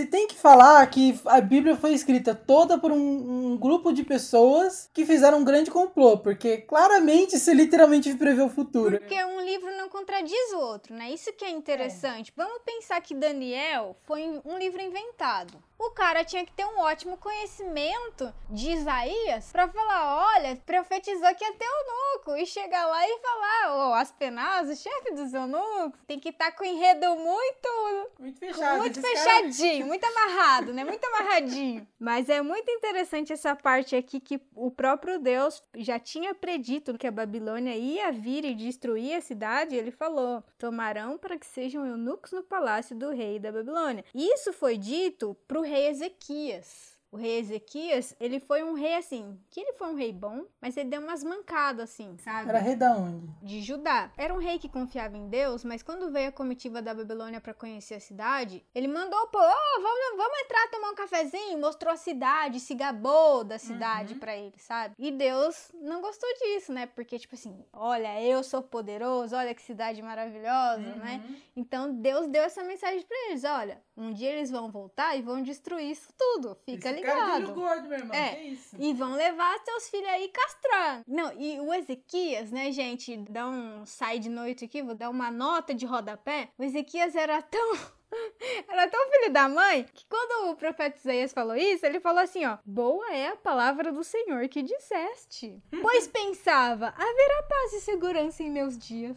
Então, tipo assim, o povo do futuro que se lasque, comigo vai ter paz e segurança, né? Então... Meu nome não vai ficar sujo, tá ótimo. Exatamente. Ezequias deu umas mancadas aí. Que rei que não deu, basicamente? A maioria era tudo vida louca. Isso. Essa é uma das coisas que eu queria comentar. A outra coisa que eu queria comentar, que eu já fiz essa pergunta para você em off, mas vou perguntar de novo. Por que que o rei pegava o povo dos nobres da linhagem real e pegava para trabalhar para ele no palácios, fazendo serviços de estado, sabe? Coisas assim chiques, sabe? Não pegava para ser escravo, cozinheiro, por exemplo. Olha, eu não faço a menor ideia, porque historicamente faz mais sentido você pegar os, os mais bambambãs do reino inimigo uhum. e tornar eles escravos, entendeu? Agora, se ele estava fazendo algo do tipo, eu diria que talvez seria mais como um sequestro qualificado, de repente. Um sequestro qualificado. É. tipo, ó, a gente tá mantendo o cara aqui, ele tá vivo, ele tá bem, mas você não me escorrega comigo, hein? Isso, você matou a charada. É exatamente isso que o povo fazia no passado. As nações não era igual aconteceu nas grandes navegações, que pegava escravo para trabalhar, uhum. mão de obra que ninguém queria fazer. Eles pegavam os reféns assim de linhagem real para garantir a lealdade do inimigo conquistado. Exatamente, você matou a charada, né? uhum. né? Não mexe comigo que senão, ó, né? Então, essa prática, ela já era feita desde lá do Antigo Egito no século XV a.C., porque tem um registro do rei Tutmés III que ele fez isso, ele conquistou uma galera lá numa batalha de Megido que ele fez, e daí ele pegou um príncipe de cada uma das nações que ele conquistou e foi levar para ser educado lá no palácio dele. Deu do bom, do melhor, ensinou as culturas egípcias, os deuses egípcios, escrita egípcia. E aí, quando um rei que ele conquistou morria, então ele pegava esse príncipe e botava no trono, porque ele era simpatizante do rei uhum. do Egito. Então era uma maneira de você manter o controle das nações, porque os seus educados, você era queridinho do rei, virava amiguinho, comia na mesa do rei, então o cara não ia uhum. conspirar contra você. E isso era muito normal dos reis da época fazerem. Então eles falavam assim: vamos pegar um povo da linhagem real, vamos educar eles, vamos dar do bom e do melhor, e a gente mantém eles ali debaixo da nossa rédea. E era um jeito também de apagar a cultura dos cativos. Então o povo que levava lá para ser escravo ia embora, morava lá na Babilônia, esquecia o deus deles, esquecia a cultura deles, uhum. começava a adorar o deus do outro povo. Então era tipo assim: a gente venceu, nosso deus é melhor que o seu sabe? Uhum. Era basicamente por isso que eles levaram o povo lá e Daniel tava no meio, porque Daniel era sangue nobre lá. E uma coisa interessante aí que você leu, que tipo, o rei falou assim: olha, eu quero que você pegue o povo que parece inteligente, bonito, de boa aparência. Então uhum. a gente uhum. sabe que Daniel não era qualquer um. Daniel é. era de linhagem real ou nobre, devia ser muito bonito, forte. Tá escrito aqui, né? tem que ter o físico perfeito, pô. Tinha que ter um bom físico, não era qualquer Zezinho que as meninas têm crush na rua aí, que tem uns cambitos de canela, né? Não, o Daniel devia, devia ser bem apessoado, aquele tipo de cara que as minas olham na rua e faz, nossa, né? uhum. né? Que pão. Que pão. É. Infelizmente, ninguém ia poder ter o Dani, né? Porque o Dani, infelizmente, foi separado pro serviço do rei, né? Uhum. Já era. Não tem no Brasil, meninas! Basicamente isso. Aí a gente já vê que ele devia ter um porte muito bom, muito belo, ele e os amigos dele. E assim, ele provavelmente deveria ter por volta de uns 18 anos, por aí. Porque em outras fontes históricas, tem um outro historiador chamado Xenofonte, ele diz que na época dos persas, reis persas lá que vieram antes, nenhum jovem podia entrar no serviço do rei antes dos 17 anos. Então provavelmente, ele e os amigos deles tinham aí pelo menos uns 17, 18 anos. Agora, você pensa assim, difícil, né? Se sair da sua terra, por mais que você fosse lá trabalhar pro rei, perder sua mãe, seu pai, para uma terra cultura completamente diferente, outro deus. Foi um desafio. Um adolescente de 17 anos enfrentar é bem complicado. Às vezes eu fico pensando, mano, se eu tivesse 17 anos, fosse levado embora, tipo, como escrava para outro país, Nossa. eu acho que na viagem de dois meses já tinha morrido, porque eu odeio calor. Eu já tinha morrido lá no meio caminho, o povo já tinha me enterrado lá, sabe, no meio da viagem. Ficou pra trás. Bem complicado. Mas enfim, vamos lá, segue o bonde, do verso 5 ao 7 aí. Determinou-lhes o rei a ração diária das finas iguarias da mesa real e do vinho que ele bebia, que assim fosse mantido por três anos, ao cabo dos quais assistiriam diante do rei. Ok, né? Entre eles se achavam Daniel, Hananias, Misael e Azarias. O chefe dos eunucos colocou outro nome nos amigos. Daniel virou Beltesazar, Hananias virou Sadraque, Misael virou Mesaque e Azarias Abednego. Você viu que o chefe lá dos eunucos, o Aspenas, resolveu mudar o nome deles. Falando, hum, não gostei do nome de vocês. Difícil de falar, né? Hum, nome difícil, outra língua hebraica. Não, vamos, vamos dar uma facilitada aqui. A pergunta que não quer calar é: por que que raios ele quis mudar o nome dos garotos? É pra aquela questão de dominação cultural, né? Certeza. Sim, tem dominação cultural. Tem uma outra coisa assim maior. Você sabe o que significa seu nome, Bruno? Leve noção, leve noção. O que, que significa? Tô curiosa. Significa marrom, por algum motivo. Marrom. É, Hum, interessante. não é o significado, nossa, flor bela do campo, fresco, marrom. Eu já pesquisei o meu, o meu significa algo tipo assim, caminho de luz, sabe? Algo Uhum. assim. Os nossos nomes são contrastantes, porque em algumas outras traduções, Bruno significa escuro. Então, o meu escuro, luz, né? Talvez por isso que a gente é amigos, assim, né? Dá o contraste. A gente é uma amizade meio barroca, né? Luz e Real. sombra, assim, né? Então combina. Dá certo. Na época antiga, os nomes eram muito mais importantes do que são hoje. Hoje vai da moda, por exemplo. A moda hoje é Enzo e Valentina. Naquela época, não. Naquela época, os pais davam nomes para os filhos que eles queriam a característica que o filho herdasse daquele nome, o significado daquele nome, ou porque aconteceu alguma coisa específica no parto, sabe? Então ele deu aquele nome. Por exemplo, na história que a gente vê do profeta Samuel, quando ele ainda era um jovenzinho, e a arca da aliança, que era o objeto mais sagrado, onde vinha a presença de Deus para o povo, que ninguém podia relar na arca, senão até morria pela glória de Deus e tal. Quando ela foi roubada pelo povo filisteu e os filhos do sacerdote da época lá morreram, a mulher que estava grávida de um dos filhos dele ficou tão desesperada com a notícia da morte da guerra lá que ela entrou em trabalho de parto e ela morreu no parto. Só que aí ela, antes de morrer, deu o nome pro filho de Icabode. E o que significava Icabode? Foi-se a glória de Israel. Hum, Porque pra ela, tipo, foi o fim do mundo. Perderam a guerra, perdeu o marido, perdeu o sogro, perderam a arca, que era o principal. A presença de Deus foi embora, sabe? Então foi-se a glória de Israel. Agora imagina um menino passando a vida inteira. E aí, foi-se a glória de Israel. Tudo bom? nossa. Nossa, eu acho que esses nomes com significado muito literal são um pouquinho de uma maldição, né? Então, né? naquela época, nomes nas nações, né? Não só em Israel, eram muito importantes. Na China, Japão e Coreia ainda fazem esse sistema. Sério? É, eles ainda dão importância pro nome, tem que ter um significado todo bonito, senão você gera mau agouro pro seu filho, pra família. Ok. O É, pessoal então- oriental dá muito valor pra isso ainda. A cultura do Oriente Médio era assim também. Não só do Oriente extremo, vamos dizer assim. Só o povo do Ocidente que é meio largado. Hoje em dia é um povo largado. de cavalo que tá É, tá. A gente tem as traduções hoje em dia dos nomes, né? Do que significava dos meninos. Então, por exemplo, Daniel significa Deus é meu juiz.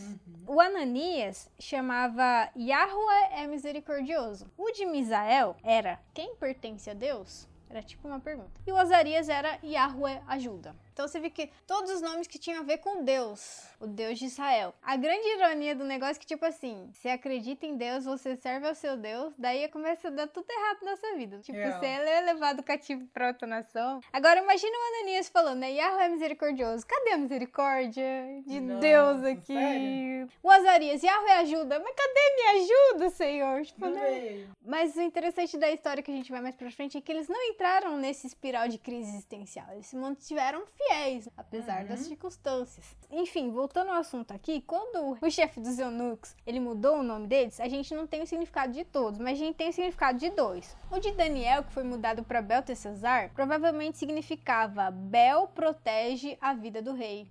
Olha só, lembra que Bel era outro nome de Marduk o deus principal lá dos babilônios. Então você viu que ele quis mudar. Hum, Deus é meu juiz, Deus de Israel tá com nada. Vou botar o nome do Marduk pra você, Daniel, tudo bem? Então, hum? perde a sua identidade, né? Pra você perder a sua identidade. O mais legal é que Daniel não perdeu a sua identidade do povo dele e do Deus dele. E Azarias, que virou Abednego, era servo do deus Nabo. Então era outro deus que eles Nossa. adoravam também, servo okay. do deus Nabo. Então, você vê que eles davam um nome muito relacionado ao deus que eles adoravam. Isso era algo muito sério para você perder a sua cultura. Vamos seguir o baile aqui. Pode ler agora do verso 8 até o 14. Resolveu Daniel firmemente não contaminar-se com as finas iguarias do rei, nem com o vinho que ele bebia. Então pediu ao chefe dos eunucos que lhe permitisse não contaminar-se. Ora, Deus concedeu a Daniel misericórdia e compreensão da parte do chefe dos eunucos. Disse o chefe dos eunucos: Tenha medo do meu senhor, o rei, que determinou a vossa comida e a vossa bebida. Porque, pois, veria ele o vosso rosto mais abatido do que o dos outros jovens da vossa idade? Assim poríeis em perigo a minha cabeça para com o rei. Então, disse Daniel ao cozinheiro-chefe, e o chefe dos eunucos havia encarregado de cuidar de Daniel, Ananias, Misael e Azarias. Experimenta, peste, os teus servos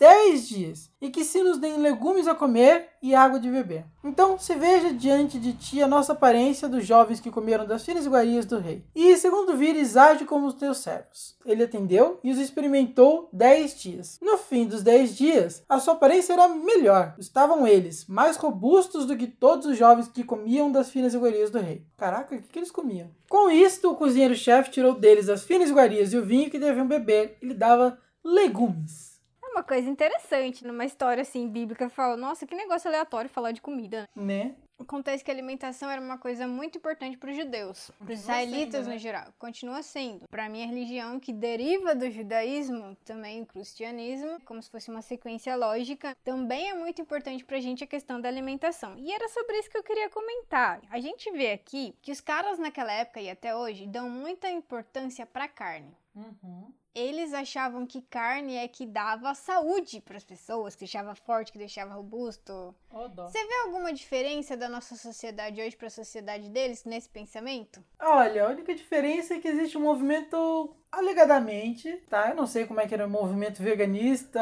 e é. vegetariano nos tempos de Daniel, mas a única diferença que eu diria é que nós temos aparentemente mais vegetarianos, mais gente que duvida desse teor de fortalecimento da carne, mas 90% mas das pessoas acham que carne é saúde, a, a grandeza do ser humano. O Bruno sabe, gente, que eu sou ovo-lacto vegetariana. Eu não como carnes, nenhum tipo, mas consumo alimentos que podem ser derivados de leite e como ovo também na minha uhum. dieta. As coisas que eu sempre falo para as pessoas que não me conhecem é o tanto de preconceito velado que a gente tem por não comer carne. Nossa, por exemplo, nem assim, às vezes, é, eu, tipo, se a pessoa come carne pra mim, de boa, sabe? Eu ligo. Eu não sou aquela pessoa que é aceita dos vegetarianos, uhum. sabe? Que a pessoa come carne e amaldiçoa. Você vai queimar no mármore do inferno, você come carne, você tá matando os animais é. e blá blá blá. Aquecimento global, né? Enfim. Só que o tanto de gente que ao contrário fala assim: ah, você não come carne, já olha a gente para ser um ET. E eles falam, mas então o que, que você come? Alface? Como se só existisse alface pra comer, sabe? Porque Eu nem gosto de alface. Porque o pessoal vai no McDonald's McDonald's e não pede batata frita. Essa é a ironia da vida. Eu nem gosto de alface. A pessoa pergunta, mas você só come alface? Então o que, que você come? Parece que eu percebo assim que até hoje, milênios depois, a cultura do povo é só carne. Uhum. Parece que é a única coisa. Não existe outra coisa. Tanto é que quem come carne é escravo de carne. A gente vê que as coisas não mudaram muito de não, lá pra não. cá. E se a gente vê que Daniel já era sábio naquela época. O cara era jovem e já sabia das coisas. Porque Por ela falou: me dá legume aí, meu irmão. Que isso? Então isso é uma parte importante da história, porque desde lá da época de Moisés, Deus ele deu várias ordens para o povo se organizar e viver no deserto. Então Deus usou um pouco já das leis que existiam nas nações da época que vieram de Hammurabi, que por sinal era babilônio. Você vê que a Babilônia é bem antiga, né? Uhum. Mas Deus deu as próprias ordens dele que outras nações não tinham. Por exemplo, Deus deu as leis de sacrifício, né? Que eram as leis concernentes ao Messias, que o Messias viria, para ninguém esquecer que o Messias ia vir, embora não viesse naquela época. E Deus deu também leis de saúde, que as pessoas tinham que cumprir. Depois, quem tiver curiosidade, pode ler que está no livro de Levítico, capítulo 11. Então, lá a gente tem uma lista de vários alimentos que eram considerados impróprios para comer. Entre eles, os principais que a gente come hoje em dia, que eu não como no caso, porque eu ainda Uhum. levo essas leis em consideração, porque eu acho que farão bem para minha saúde, é o porco. Esses animais tipo exóticos, sabe? Que umas galera aí come morcego, sabe? Veado, enfim. Qual a É, necessidade, velho? capivara, sabe? Essas coisas assim. Os israelitas, no geral, seguiam estritamente essas regras de saúde. Porque, tipo assim, Deus fala, ah, vocês vão comer, vocês vão morrer, eu não vou dar salvação pra vocês. Não, Deus não tá nem aí pra essas coisas. Se Deus falou que não era pra comer, é simplesmente porque, olha, eu criei todos os animais. Então, já que hoje em dia eu liberei vocês pra comer animais, porque no princípio lá a história conta que os animais não eram feitos pra comer. Deus deu os cereais e tal pra comer, mas enfim, isso é história pra outro podcast.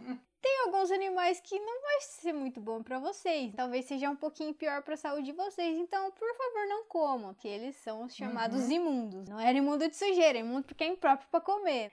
E, Inclusive os animais aquáticos, o pessoal come hoje, lagosta, camarão, que são animais que hoje em dia o povo sabe que é o lixeiro do oceano. E o nosso corpo não tá preparado, a gente não tem preparação evolutiva pra esse tipo de alimentação. Aí o que que aconteceu? O cara chega lá numa outra nação e tem um banquetão lá. Eu imagino as leitoas com a maçã, sabe? Lá Sabe o que eu imagino boca. quando diz iguarias? Porque naquele tempo, o pessoal achava que, assim, as comidas mais finas, assim, Uhum. eram os miúdos dos animais. Então, E aí começa a ficar pior. Às vezes É. nem era o camarão, aquele cheiro do mar, não. O cara pega, come o ringue, filtra toda a Sim, sujeira do a corpo. sujeira, A bexiga, o fígado. E os caras achavam o máximo isso naquela época, entendeu? Aham. Então eu acho que eu entraria na onda do Daniel. Eu não vou comer essas coisas Sim, nojentas aí, não, né? né? E era uma coisa que Deus proibiu o povo de comer. Olha, não comam as entranhas dos animais, porque Uhum. também é considerado impróprio para consumo. Eu não sei porquê, sabe? Se é uma coisa que Deus deu porque falou que vai ser bom para saúde, sei porque as pessoas não levam mais a sério. Parece que assim, as pessoas hoje em dia, elas fazem meio que pesa na balança o que Deus falou. Fala assim, hum, acho que isso é mais importante. Ah, isso daqui que se lasca, sabe? Daí a pessoa Uhum. vai lá e faz. Talvez não faça muito bem para nossa saúde, porque Não. igual o Bruno acabou de falar, um órgão do nosso corpo que filtra todas as impurezas, a gente vai comer, a gente vai estar comendo coisas com impurezas passando pra gente. E a ciência já tem comprovado que uma dieta rica em carne pode favorecer também, né, aparecimento de diversos tipos de câncer, Uhum. de aumento de chance de infarto, por aí. Então a gente vê que não é uma coisa à toa. Desde aquela época lá, os judeus israelitas já levavam isso muito a sério. Então por isso que Daniel 1:8 fala, Daniel resolveu firmemente não se contaminar com as iguarias do rei. Não que não tivesse um carneiro que eles não podiam comer naquela época, mas por algum motivo ele resolveu que, ó, vamos aproveitar e já começou legume por esses dias aqui, pedir ajuda lá do cozinheiro e vamos mostrar pro rei que a gente vai estar mais saudável que os outros caras comendo só legumes. E legumes naquela época não era só ah, uma cenoura, uma batata. A palavra que é usada no hebraico ali, ela engloba algumas outras coisas para legumes. Englobava cereal também, englobava os vegetais, frutas vermelhas, naquela época as tâmaras também, que eram lá do Mediterrâneo. Então provavelmente ele comia as frutinhas lá dele, sabe? Os cereais, né? Briga, etc.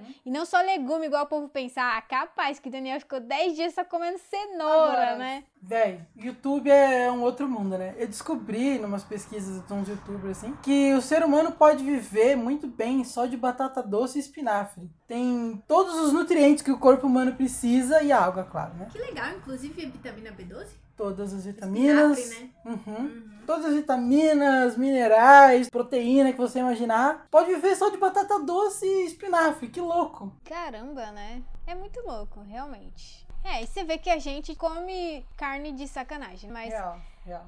Pra quem viu o episódio anterior, sabe que a gente tá chegando num período climático que a gente não aguenta a produção bovina que existe hoje por causa da poluição que faz na atmosfera né? e que piora muito o efeito estufa, a produção de bois e vacas, etc. O famoso gás metano. É, o gás metano que vem lá do pãozinho, do bichinho. Se a gente manter esse ritmo da galera não se conscientizar e comer menos carne, a gente vai fritar, gente, literalmente, né, no sol. Não vai ser só o bife na panela, não. É, não vai ser só o bife na panela, vai ser o nosso bife no asfalto, No né? asfalto. Acho que é uma coisa atrás desse livro que é pra gente se conscientizar também. Mas enfim, só pra gente encerrar essa parte dos versos aí, algumas explicações mais profundas aí de por que que Daniel ele não quis comer das iguarias do rei, não só por causa das leis levíticas que Deus deixou das carnes que eram impróprias para consumo, mas tinha outras peculiaridades também. Por exemplo, essas carnes elas não eram mortas segundo a lei que Deus deixou. Que o animal tinha que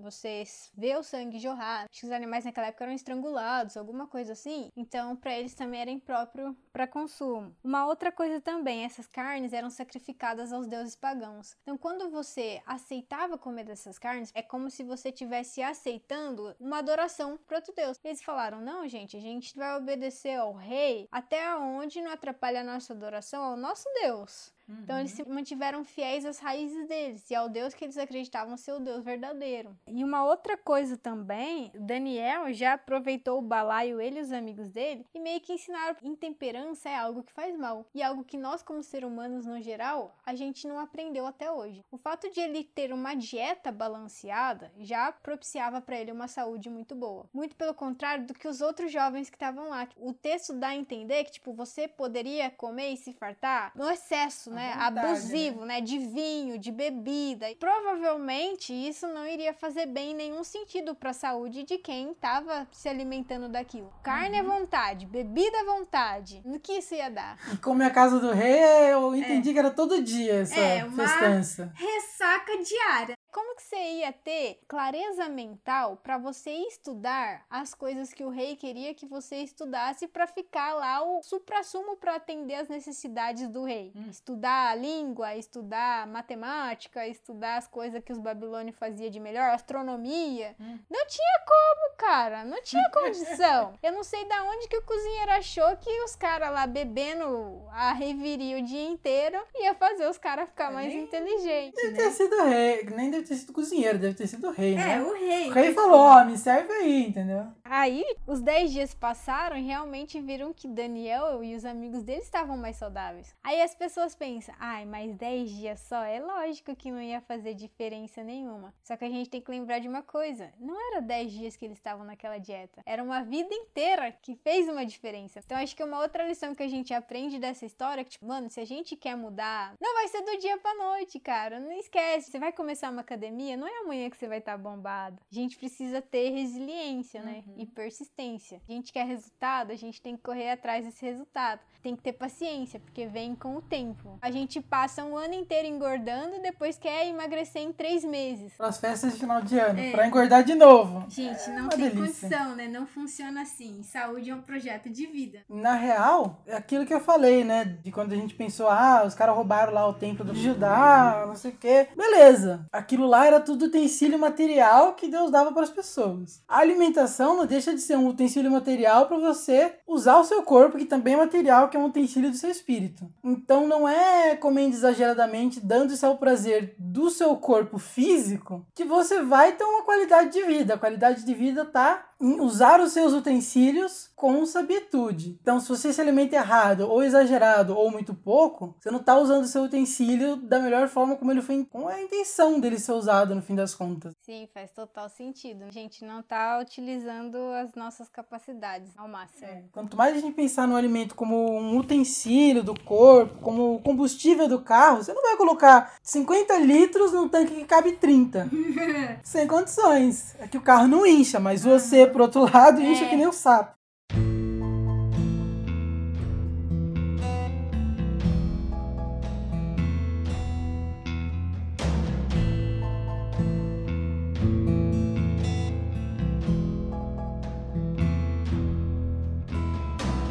Ora, a estes quatro jovens, Deus deu conhecimento e inteligência em toda cultura e sabedoria. Mas a Daniel deu inteligência de todas as visões e sonhos. Vencido o tempo determinado pelo rei para que os trouxessem, o chefe dos eunucos os trouxe à presença de Nabucodonosor. Então o rei falou com eles, e entre todos não foram achados outros como Daniel, Hananias, Misael e Azarias. Por isso, passaram a assistir diante do rei. Em toda a matéria de sabedoria e de inteligência sobre o que o rei lhes fazia perguntas, os achou dez vezes mais doutos que todos os magos e encantadores que havia em todo o seu reino. Daniel continuou até o primeiro ano do rei de Ciro. Para encerrar aqui desses últimos versos que a gente viu, eu acho que a gente tira uma lição bem importante. Primeiro é a seguinte: sucesso não é obra do mero acaso.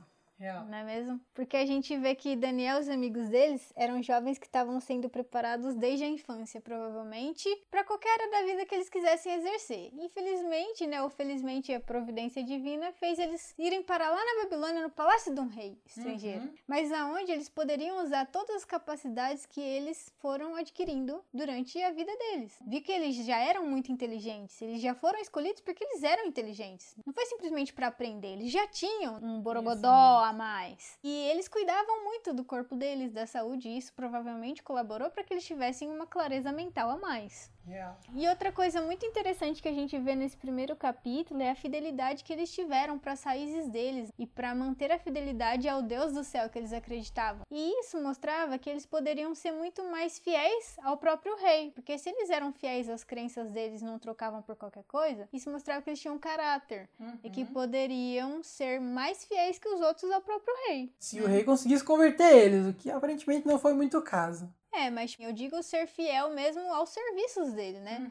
Eles não trocavam as crenças dele por nada, então eles também não iam ser jovens que iam trair o rei com facilidade. Diferente do que qualquer pessoa, ah, qualquer coisa tá bom. Chega outra pessoa, e aí, vão matar o rei aí? Ah, pra mim tá bom. O que, que se oferece a mais pra mim? Real. E a outra coisa interessante que a gente vê também no final desse capítulo é que, assim, mesmo a despeito das circunstâncias, eles fizeram o máximo possível para respeitar as leis do rei e do país onde eles residiam. Então, embora eles quiseram manter a fé deles, você vê que eles vão lá e conversa com o chefe dos eunucos, pede licença, conversa com o cozinheiro, o que, que é possível fazer pra gente manter a nossa fidelidade ao rei, mas também não colocar vocês em perigo. Então, você vê que eles tinham uma preocupação. E é uma coisa que eu não vejo nas pessoas hoje em dia. Hoje em dia as pessoas parecem que elas querem tudo acusar os outros, que é sempre aquela briga, sabe, de política, de religião, e uma passa por cima da outra, e Daniel mostra que tem um jeito de conviver as duas juntas sem uma passar por cima da outra. Isso que o cara tava lá de escravo, né? Exatamente. E eu acho que é uma coisa que falta muito entre os crentes hoje em dia cristãos, de diversas denominações. Aquele negócio, eu não tô nem aí pra autoridade, não sei o que lá. E não é assim que funciona. O próprio Jesus já falava, né? Olha, dá pra César o que, que você deve pro César, dá pra Deus que você é de Deus. Enquanto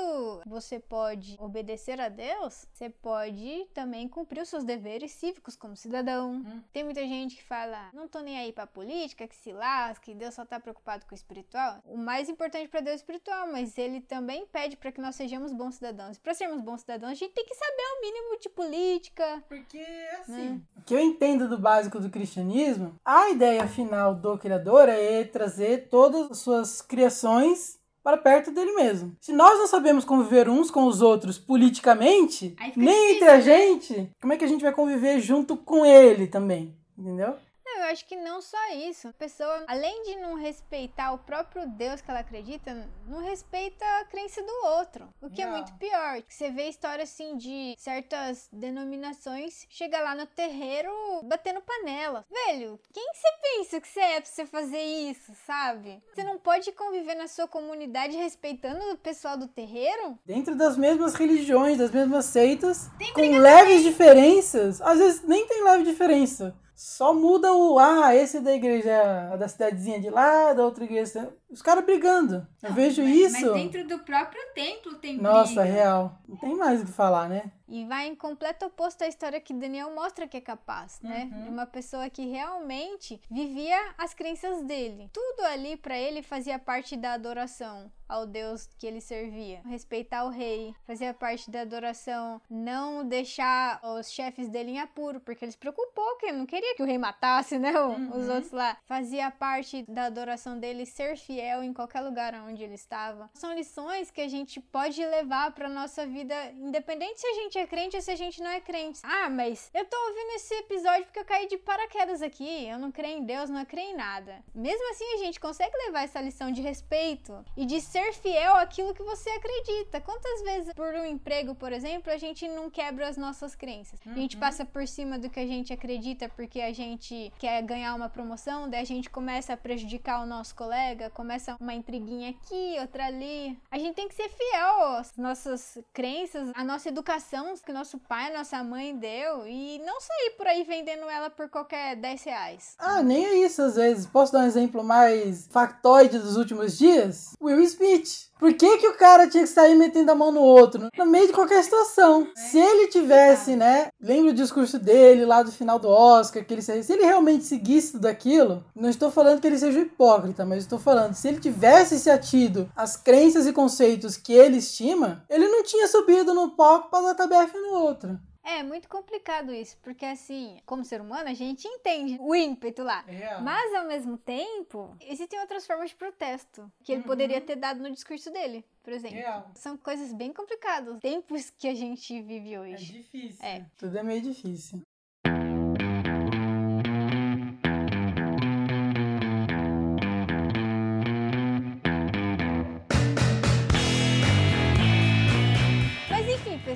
Eu sei que esse episódio assim, ficou gigante, mas pô, era um episódio introdutório, a gente tinha que falar pra você conhecer um pouquinho mais do contexto de Daniel, do autor, da história, de quando ele viveu. E assim, é só o começo. A melhor parte ainda vai vir nos próximos episódios, porque a gente ainda nem entrou no conteúdo profético. A gente só deu uma pinceladinha aí de outros profetas, tem muita coisa melhor aí que a gente vai abordar nos próximos episódios dessa série. Sempre lembrando que, ah, Ellen, por que, que você tá falando disso aí, de Bíblia, não sei o que lá? Lembrem o nome do episódio, Viva com Esperança. Então, se a gente tá estudando esse livro, pode ter certeza que a gente vai encontrar esperança nele. Só aguardem cenas do próximo capítulo. Garanto que o episódio 2, que vai falar sobre o capítulo 2 do livro, já tem coisas assim muito bacanas lá, um conteúdo bem legal. Mas esse episódio já tem, pô. Olha toda a esperança de Daniel. Não, não vou perder minhas raízes, não vou perder meus conceitos, não vou Com perder minha certeza, Eu ética. acho esse capítulo introdutório muito bom. Bruno, muito obrigada pela sua companhia. Me perdoe por ficar duas horas aqui me ouvindo falar igual uma matraca. Foi legal, foi Mas divertido. acho que foi muito bom. É isso, espero vocês no nosso próximo episódio. Compartilhem com os amigos de vocês. Não se esqueçam de seguir o podcast, seja no Spotify, seja no iTunes, seja em qualquer agregador aí de podcast que vocês estejam ouvindo, Google Podcast. É, deixa um comentário, deixa a minha vida feliz. Dá um rating nas plataformas que tem Isso, como, né? Dá um joinha aí se você gostar do episódio.